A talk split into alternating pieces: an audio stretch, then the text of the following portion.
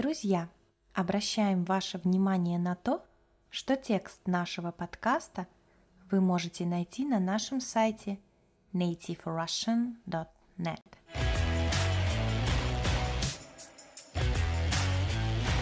Всем привет! С вами на связи Настя. Друзья, в этом подкасте я прочитаю последнюю, заключительную часть рассказа Чук и Гек. Это замечательная история про двух братиков, которые вместе с мамой отправились в тайгу на встречу с папой. Но отца не оказалось на базе, поэтому детишкам и их маме пришлось самим справляться со многими трудностями. Об этом я читала в предыдущих подкастах.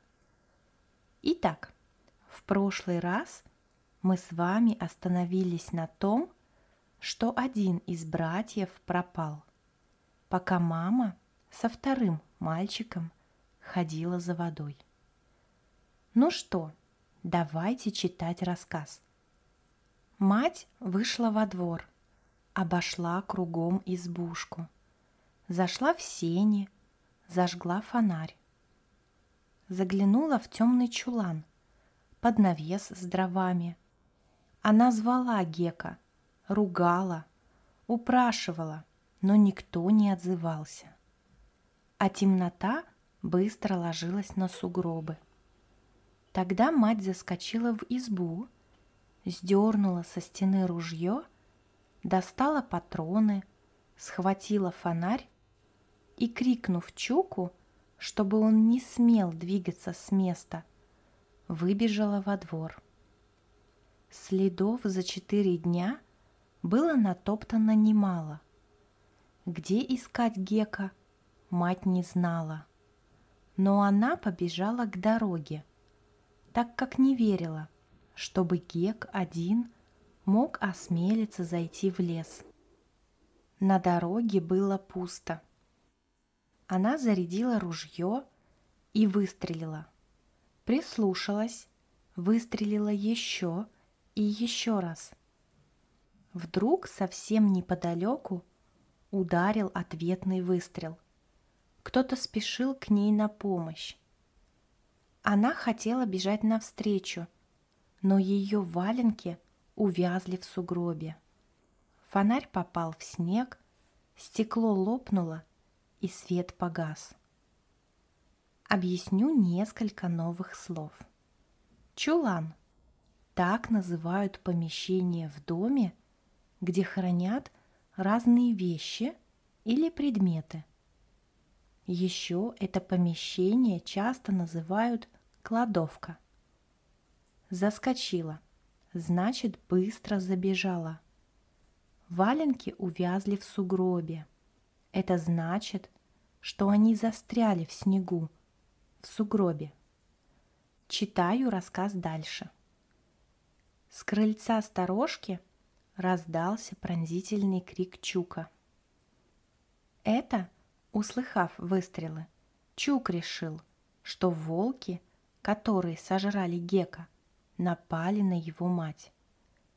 Мать отбросила фонарь и, задыхаясь, побежала к дому – она втолкнула раздетого Чука в избу, швырнула ружье в угол и, зачерпнув ковшом, глотнула ледяной воды. У крыльца раздался гром и стук. Распахнулась дверь. В избу влетела собака, а за ней вошел сторож. «Что за беда? Что за стрельба?» — спросил он, не здороваясь и не раздеваясь. «Пропал мальчик», — сказала мать. Слезы хлынули из ее глаз, и она больше не могла сказать ни слова. «Стой, не плачь!» — гаркнул сторож. «Когда пропал? Давно?» «Недавно. Назад, смелый!» — крикнул он собаке. «Да говорите же, или я уйду обратно!» час тому назад, ответила мать. Мы ходили за водой. Мы пришли, а его нет. Ну, за час он далеко не уйдет, а в одежде и в валенках сразу не замерзнет. Ко мне, смелый, на, нюхай. Сторож сдернул с гвоздя и подвинул под нос собаки калоши Гека. Собака внимательно обнюхала вещи и умными глазами посмотрела на хозяина. Давайте разберем несколько слов. Пронзительный крик. Это громкий, звонкий крик. Слезы хлынули. Интересное выражение. Оно означает, что слезы быстро потекли из глаз. Смелый – это имя собаки. Калоши – это накладки, которые надевают на обувь. Они не промокают. Некоторые виды калош используют как самостоятельную обувь. Калоши из тонкой резины носят с валенками. Читаю дальше. «За мной!» Распахивая дверь, сказал сторож. «Иди, ищи, смелый!» Собака вильнула хвостом и осталась стоять на месте. «Вперед!» — строго повторил сторож. «Ищи, смелый, ищи!» Собака беспокойно крутила носом, переступала с ноги на ногу и не двигалась. «Это еще что за танцы?» — рассердился сторож. И опять сунув собаке под нос калоши Гека, он дернул ее за ошейник. Однако смелый за сторожем не пошел. Он покрутился, повернулся и пошел в противоположный от двери угол избы.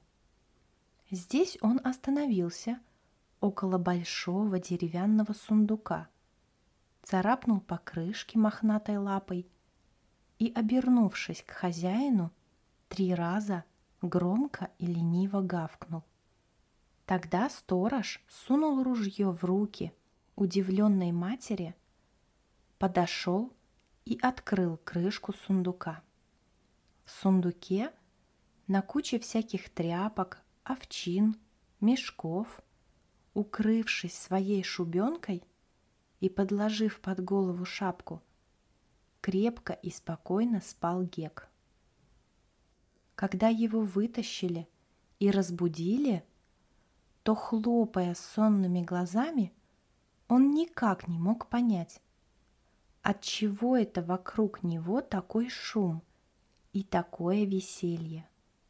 Мать целовала его и плакала.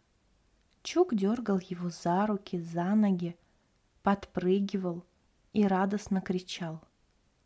Лохматый пес смелый, которого Чук поцеловал в морду, обернулся – и тоже ничего не понимая, тихонько вилял серым хвостом, мило поглядывая на лежавшую на столе корочку хлеба.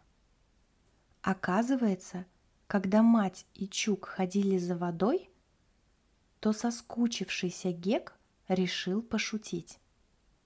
Он забрал полушубок, шапку и залез в сундук. Он решил, что когда они вернутся и станут его искать, то он из сундука страшно завоет. Но так как мать и Чук ходили очень долго, то он лежал, лежал и незаметно заснул. Поясню пару слов. Ошейник – это изделие в виде кольца из кожи, ткани, металла которая надевается на шею животному. Сундук – это большой ящик с крышкой для хранения вещей. Итак, дальше читаю рассказ Чук и Гек. Вдруг сторож встал, подошел и положил на стол тяжелый ключ и измятый голубой конверт. «Вот», — сказал он, — «получайте. Это вам ключ от комнаты и от кладовой и письмо от начальника Серегина. Он с людьми здесь будет через четверо суток, как раз к Новому году. Так вот он где пропадал, этот неприветливый, хмурый старик. Сказал, что идет на охоту, а сам бегал на лыжах к далекому ущелью Алкараш. Не распечатывая письма, мать встала и с благодарностью положила старику на плечо руку. Он ничего не ответил и стал ворчать на Гека за то, что тот рассыпал в сундуке коробку с патронами, а заодно и на мать за то, что она разбила стекло у фонаря. Он ворчал долго и упорно, но никто теперь этого доброго чудака не боялся. Весь этот вечер мать не отходила от Гека и чуть что хватала его за руку, как будто боялась, что вот-вот он опять куда-нибудь исчезнет. И так много она о нем заботилась, что, наконец, Чук обиделся и про себя уже несколько раз пожалел, что и он не полез в сундук тоже. Теперь стало весело. На следующее утро сторож открыл комнату, где жил их отец. Он жарко натопил печь и перенес сюда все их вещи. Комната была большая, светлая, но все в ней было расставлено и навалено, без толку. Мать сразу же взялась за уборку. Целый день она переставляла все, мыла и чистила. И когда к вечеру сторож принес дрова, то удивленный переменой и чистотой, он остановился и не пошел дальше порога. А собака смелой пошла. Она пошла прямо по свежевымытому полу, подошла к Геку и ткнула его холодным носом.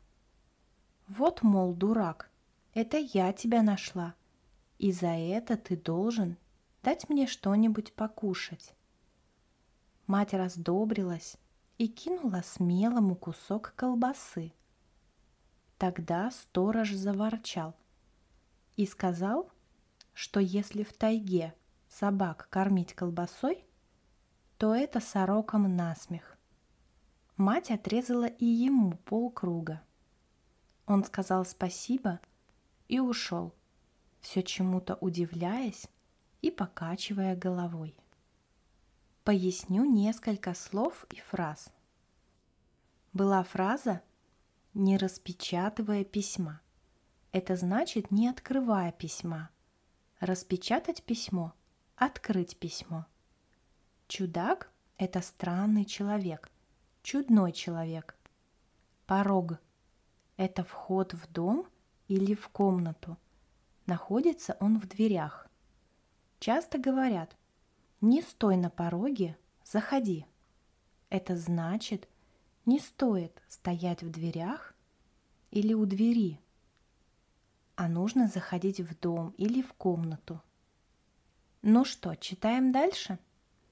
На следующий день было решено готовить к Новому году елку – из чего-чего только не выдумывали они мастерить игрушки.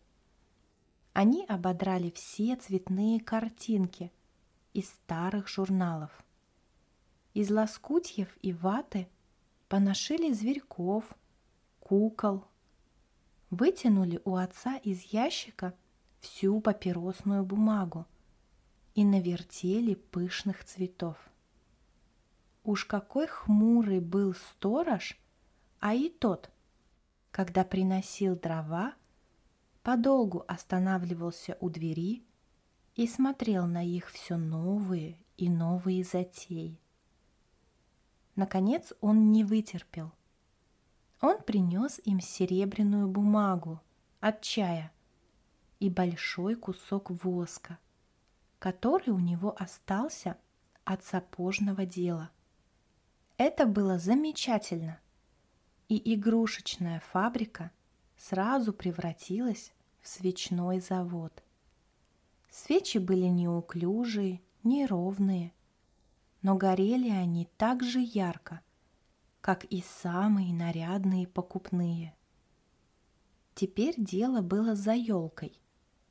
Мать попросила у сторожа топор, но он ничего на это ей даже не ответил, а стал на лыжи и ушел в лес. Давайте разберем еще несколько новых слов. Мастерить – это значит делать, создавать. Лоскутья – это куски ткани. Папиросная бумага – это бумага, из которой делают папиросы, то есть сигареты. Читаю рассказ дальше. Через полчаса он вернулся. Ладно, пусть игрушки были и не очень нарядные, пусть зайцы, сшитые из тряпок, были похожи на кошек, Пусть все куклы были на одно лицо, и пусть, наконец, еловые шишки, обернутые серебряной бумагой, не так сверкали, как хрупкие и тонкие стеклянные игрушки, но зато такой елки в Москве, конечно, ни у кого не было. Это была настоящая таежная красавица, высокая, густая, прямая и с ветвями, которые расходились на концах, как звездочки. Четыре дня за делом пролетели незаметно. И вот наступил канун Нового года. Уже с утра Чука и Гека нельзя было загнать домой. С посинелыми носами они торчали на морозе, ожидая, что вот-вот из леса выйдет отец и все его люди. Но сторож, который топил баню, сказал им, чтобы они не мерзли понапрасну, потому что вся партия вернется только к обеду. И в самом деле, только что они сели за стол, как сторож постучал в окошко. Кое-как одевшись, все втроем они вышли на крыльцо. Поясню дальше новые слова и выражения, друзья. Нарядные значит красивые, праздничные. Канун – это день перед праздником. Мальчишки торчали на морозе с посинелыми носами. Что же это значит? Торчали – это значит находились, а вот носы их стали синими из-за мороза. Понапрасну – интересное слово, которое означает без повода, просто так, зря. Читаем дальше. «Теперь смотрите», — сказал им сторож. «Вот они сейчас покажутся на скате той горы, что правей большой вершины. Потом опять пропадут в тайге, и тогда через полчаса все будут дома. Так оно и вышло. Сначала из-за перевала вылетела собачья упряжка с груженными санями, а за нею следом пронеслись быстроходные лыжники. По сравнению с громадой гор они казались до смешного маленькими, хотя отсюда были отчетливо видны их руки, ноги и головы. Они промелькнули по голому скату и исчезли в лесу. Ровно через полчаса послышался лай собак, шум, скрип, крики. Почуявшие дом, голодные собаки лихо вынеслись из леса, а за ними, не отставая, выкатили на опушку девять лыжников – и, увидав на крыльце мать, Чука и Гека, Они на бегу подняли лыжные палки и громко закричали «Ура!». Тогда Гек не вытерпел, спрыгнул с крыльца и, зачерпывая снег валенками, помчался навстречу высокому, заросшему бородой человеку, который бежал впереди и кричал «Ура!» громче всех. Друзья, еще несколько слов поясню. Скат горы – это значит склон. Промелькнули – значит показались совсем на немного и затем снова исчезли из виду. Лихо, то есть быстро. Продолжаю читать последний кусочек нашего рассказа. Днем чистились, брились и мылись, а вечером была для всех елка, и все дружно встречали Новый год. Когда был накрыт стол, потушили лампу и зажгли свечи. Но так как кроме Чука с Геком остальные все были взрослые, то они, конечно, не знали, что теперь нужно делать. Хорошо, что у одного человека был баян, и он заиграл веселый танец. Тогда все повскакивали, и всем захотелось танцевать. И все танцевали очень прекрасно, особенно когда приглашали на танец маму. А отец танцевать не умел. Он был очень сильный, добродушный, и когда он без всяких танцев просто шагал по полу, то и то в шкафу звенела вся посуда. Он посадил себе Чука с Геком на колени, и они громко хлопали всем в ладоши. Потом танец окончился, и люди попросили, чтобы Гек спел песню. Гек не стал ломаться.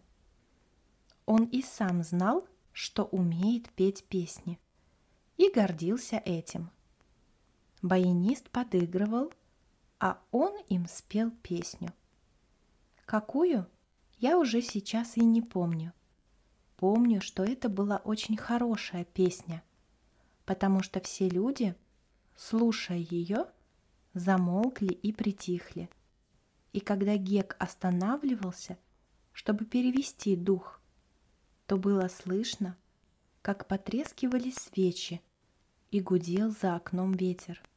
А когда Гек окончил петь, то все зашумели, закричали, подхватили Гека на руки и стали его подкидывать.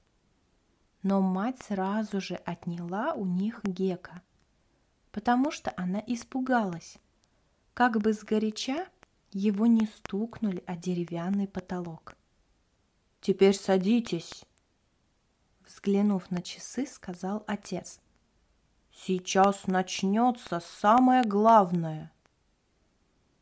Он пошел и включил радиоприемник. Все сели и замолчали. Сначала было тихо, но вот раздался шум, гул, гудки. Потом что-то стукнуло, зашипело, и откуда-то издалека донесся мелодичный звон – Большие и маленькие колокола звонили. Чук с Геком переглянулись. Они гадали, что это. Это в далекой-далекой Москве под красной звездой на Спасской башне звонили золотые кремлевские часы. И этот звон перед Новым годом сейчас слушали люди и в городах, и в горах, и в степях, в тайге, и на синем море.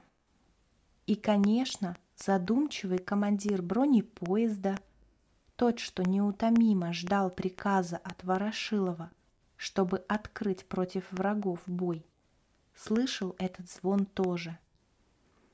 И тогда все люди встали, поздравили друг друга с Новым годом и пожелали всем счастья. Что такое счастье? Это каждый понимал по-своему. Но все вместе люди знали и понимали, что надо честно жить, много трудиться и крепко любить и беречь эту огромную, счастливую землю, которая зовется советской страной. Ну что, друзья, вот и закончился прекрасный рассказ Чук и Гек. Такая добрая, интересная и душевная история про двух мальчиков из Москвы, которые поехали в Сибирь, в тайгу. Я тоже мечтаю побывать в Сибири, никогда не была там. Я хочу еще несколько слов и выражений вам объяснить.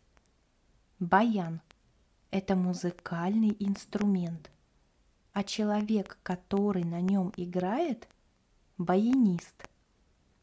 Была фраза о том, что Гек не стал ломаться.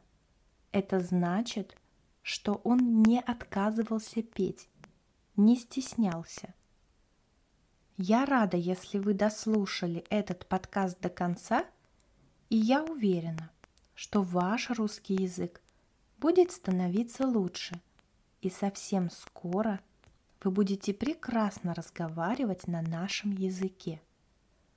Обязательно оставляйте комментарии со своими вопросами, а также пишите, понравился вам рассказ – у вас есть любимый рассказ или стихотворение на русском языке? Расскажите нам обязательно в комментариях. Спасибо за внимание. Хорошего вам дня!